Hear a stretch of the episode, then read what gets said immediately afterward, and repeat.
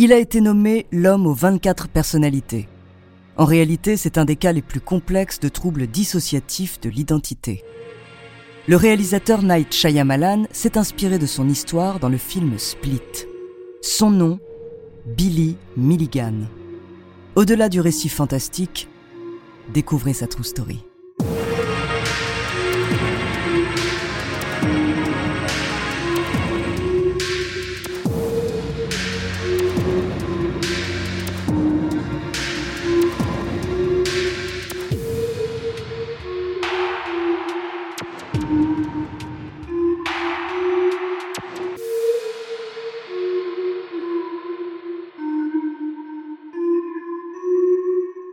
Mais avant de commencer à vous raconter cette histoire extraordinaire, laissez-moi vous présenter notre partenaire.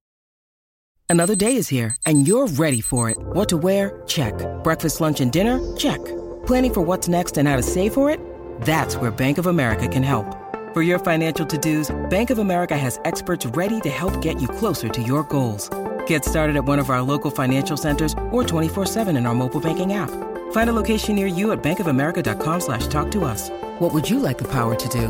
Mobile banking requires downloading the app and is only available for select devices. Message and data rates may apply. Bank of America and a member FDIC.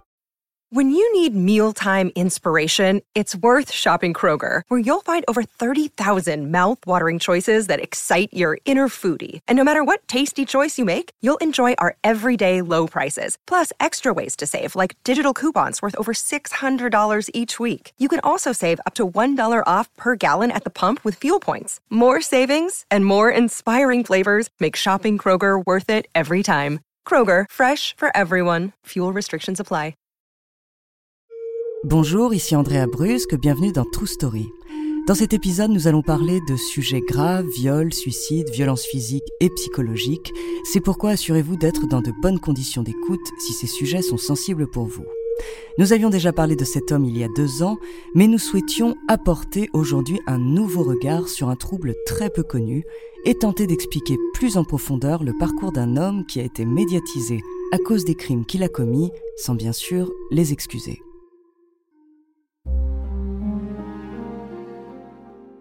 Billy a 4 ans lorsque ses premiers alter-ego se manifestent. Kristen, une petite fille de 3 ans, prend la place de Billy quand il se fait gronder ou mettre au coin. Sean, lui, a 4 ans et il est sourd, ce qui permet au petit garçon de ne plus entendre, de s'isoler, de se protéger des cris de son beau-père.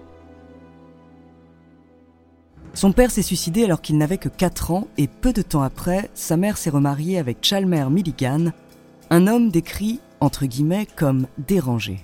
Il est très violent envers son beau-fils, il le frappe souvent. Un jour, il va même jusqu'à le forcer à creuser sa propre tombe en le menaçant de l'enterrer vivant.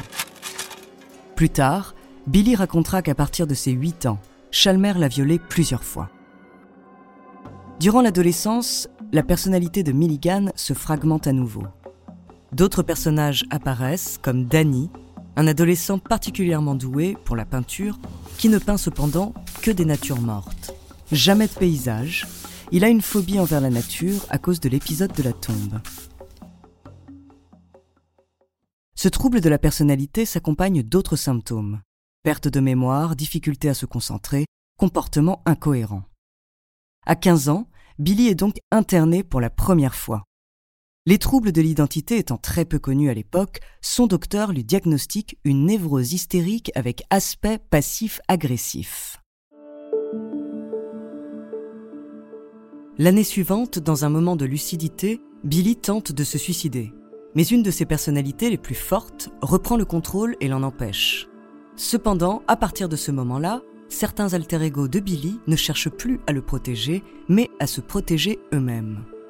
Si Billy met fin à ses jours, cela mettra également fin aux leurs. Ainsi, la part de conscience du vrai Billy se réduit de plus en plus. Une année plus tard, il est arrêté pour plusieurs vols et agressions, mais rapidement jugé non responsable de ses crimes. Quelques mois plus tard, le 28 octobre 1977, Billy Milligan est cette fois accusé d'avoir violé et séquestré trois étudiantes, ce qui va donner lieu à un procès très médiatique.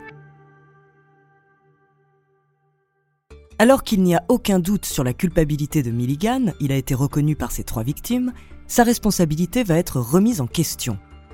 Dans l'attente de son procès, il est de nouveau interné plutôt qu'envoyé en prison pour sa sécurité et celle des autres.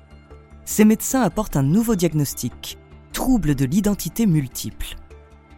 Ils apprennent ainsi que les crimes auraient été commis par deux des personnalités qui cohabitent dans l'esprit de Billy. Ragen, yougoslave, jeune et fort, serait responsable des vols car il avait besoin d'argent pour protéger sa famille, tandis que les viols auraient été commis par Adalana, lesbienne et décrite comme très attentionnée. Certains alter-ego empêchaient les autres d'avoir des relations sexuelles, mais Adalana étant une des rares personnalités féminines de Billy, elle en a profité et elle l'avoue elle-même devant le jury. Cette version des faits va permettre à Milligan d'être acquitté. C'est la première fois qu'un criminel est relaxé pour démence.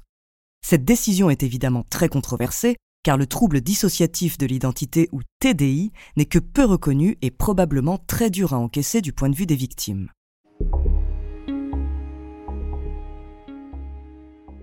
Suite au procès, Billy est interné à l'hôpital psychiatrique d'Athens dans l'Ohio. Durant ses premières années de thérapie, il affirme vivre avec une dizaine de personnalités. Ses médecins vont en fait en rencontrer 24. Elle semble consciente des actions des autres, même quand elles ne sont pas sur le devant de la scène, et fonctionne comme une sorte de famille dysfonctionnelle. 14 d'entre elles sont classées comme indésirables, pour plusieurs raisons, soit parce qu'elles mentent, soit parce qu'elles ont des comportements dangereux, ou parce qu'elles ont commis des crimes. Ragen, avec Arthur, un Anglais distingué et intellectuel, se sont donné pour mission de maintenir Billy endormi depuis sa tentative de suicide et d'empêcher les autres personnalités de le mettre en danger. Avant le procès, Billy avait réussi, avec l'aide d'un médecin, à créer une nouvelle personnalité, une fusion instable de toutes ses consciences. Le maître, comme il l'appelle, va lui permettre de tenir quelque temps. Mais face à la pression médiatique, la voix de ce précieux chef d'orchestre va disparaître sous celle des autres alter-égaux. Billy va cependant réussir à le faire ressurgir au cours de sa thérapie et à se stabiliser.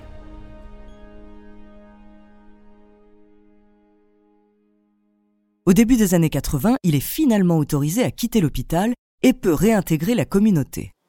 Il loue une parcelle agricole pour travailler et tenter de rembourser sa dette envers la société et honore ses visites quotidiennes à l'hôpital. Mais aux yeux de toutes et de tous, Milligan est un voleur, un violeur, un malade mental, un monstre. Les instances de communication de la ville tentent de redorer son image en diffusant une interview de lui et en le faisant apparaître dans une sitcom locale mais cela ne l'empêchera pas d'être harcelé par son voisin et par le shérif du comté. Si bien qu'en juillet 1986, il disparaît des radars pendant quatre mois. Après avoir été retrouvé par le FBI, il est de nouveau interné et ne sera libéré qu'en 1991.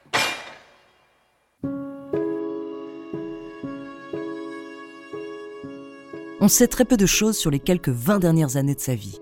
Ses proches ont coupé tout contact avec lui depuis le procès et les médias ont cessé de s'intéresser à son cas. En 2014, à 59 ans, il meurt des suites d'un cancer. Encore aujourd'hui, il est très important de raconter son parcours et de parler de maladies mentales. Son histoire a certes été remise sous le feu des projecteurs grâce au film Split. Ne vous inquiétez pas, il lui est interdit de toucher à vous.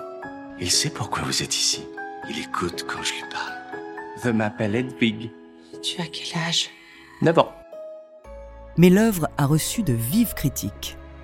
Simon Reinders, neuroscientifique étudiant le TDI au King's College de Londres, a notamment déclaré Des films comme Split peuvent être extrêmement dommageables.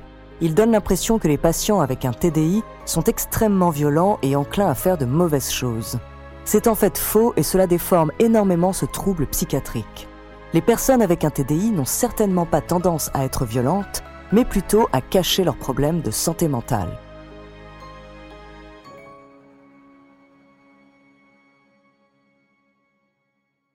Billy Milligan a pu lui-même écrire son histoire dans le livre The Minds of Billy Milligan, Les mille et une vies de Billy Milligan.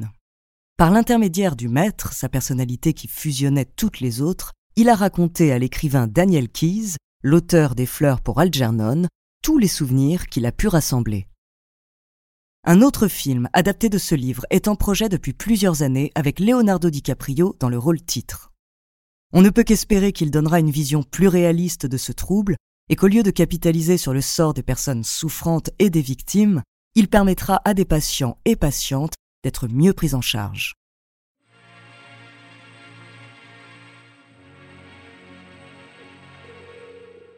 Merci d'avoir écouté cet épisode de True Story. La semaine prochaine, je vous parlerai d'une grande femme de lettres qui est aujourd'hui la plus étudiée à l'école. En attendant, n'hésitez pas à nous faire part d'histoires que vous aimeriez entendre sur votre plateforme d'écoute préférée ou alors via la page Instagram ou Twitter de Bababam. Nous nous ferons un plaisir de les découvrir.